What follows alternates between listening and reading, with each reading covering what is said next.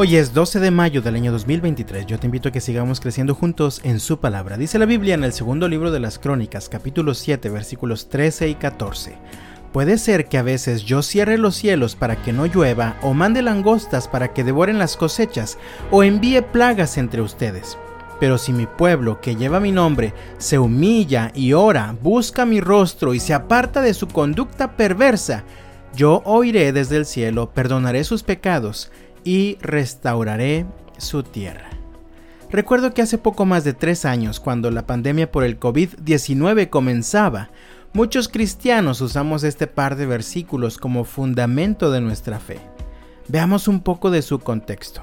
Cuando Salomón y el pueblo terminaron de construir el templo y mientras estaban en la ceremonia de dedicación, Salomón oró así en el capítulo 6 del segundo libro de las Crónicas que día y noche tus ojos estén sobre este templo, este lugar del cual tú has dicho que allí pondrías tu nombre, que siempre oigas las oraciones que elevo hacia este lugar, que atiendas las peticiones humildes y fervientes de mi parte y de tu pueblo Israel cuando oremos hacia este lugar. Sí, óyenos desde el cielo donde tú vives y cuando nos escuches, perdona. Luego, una noche el Señor se le apareció a Salomón y le respondió, y parte de su respuesta son estos versículos 13 y 14 que leí al inicio.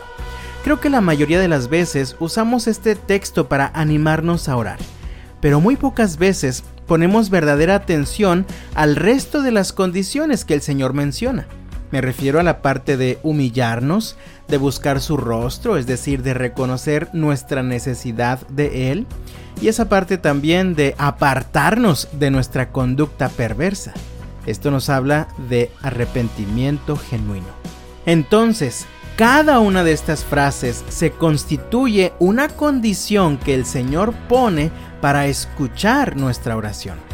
Dice el versículo 14, si mi pueblo se humilla, ora, busca mi rostro y se aparta de su conducta perversa, y después continúa el texto, entonces yo oiré desde el cielo, perdonaré sus pecados y restauraré su tierra.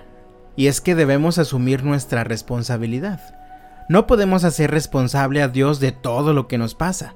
Basta con recordar tantos crímenes que han estado ocurriendo en nuestra ciudad los últimos días, las últimas semanas.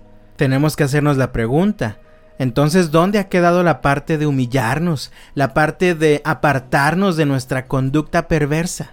Parece que esto no nos ha quedado muy claro, pues nuestra sociedad sigue siendo impulsada por valores, por ideologías y por prácticas sumamente perversas.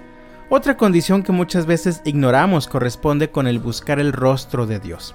Esto siempre va acompañado de una actitud humilde, cuando se reconoce que uno no puede resolver un problema solo y entonces reconocemos la necesidad que tenemos de la ayuda de Dios.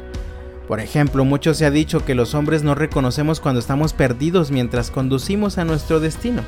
Muy probablemente lo has vivido te han contado. Vas conduciendo por primera vez a un nuevo destino y todos en el vehículo se han dado cuenta de que estás perdido y te dicen cosas como ya hombre, no hay problema, vamos a preguntar, ya no des más vueltas, vamos a pedir indicaciones. Y nos negamos a hacerlo. Nuestro gran orgullo nos impide reconocer que tenemos la necesidad de ser orientados o ayudados por alguien más. Y esta actitud, amado mío, se repite todos los días en muchos de nosotros al pretender vivir como si no tuviéramos necesidad de Dios. Lamentablemente muchos estamos ya con la soga al cuello y seguimos aferrados a nuestro orgullo, pretendiendo que podemos seguir manejando la situación con nuestros propios recursos.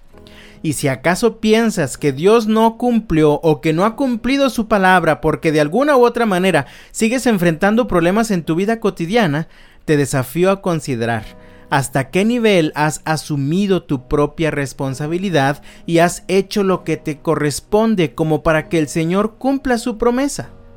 Recuerda que las promesas de Dios no aplican para todos ni están disponibles bajo cualquier condición. Las promesas del Señor están condicionadas a nuestro actuar.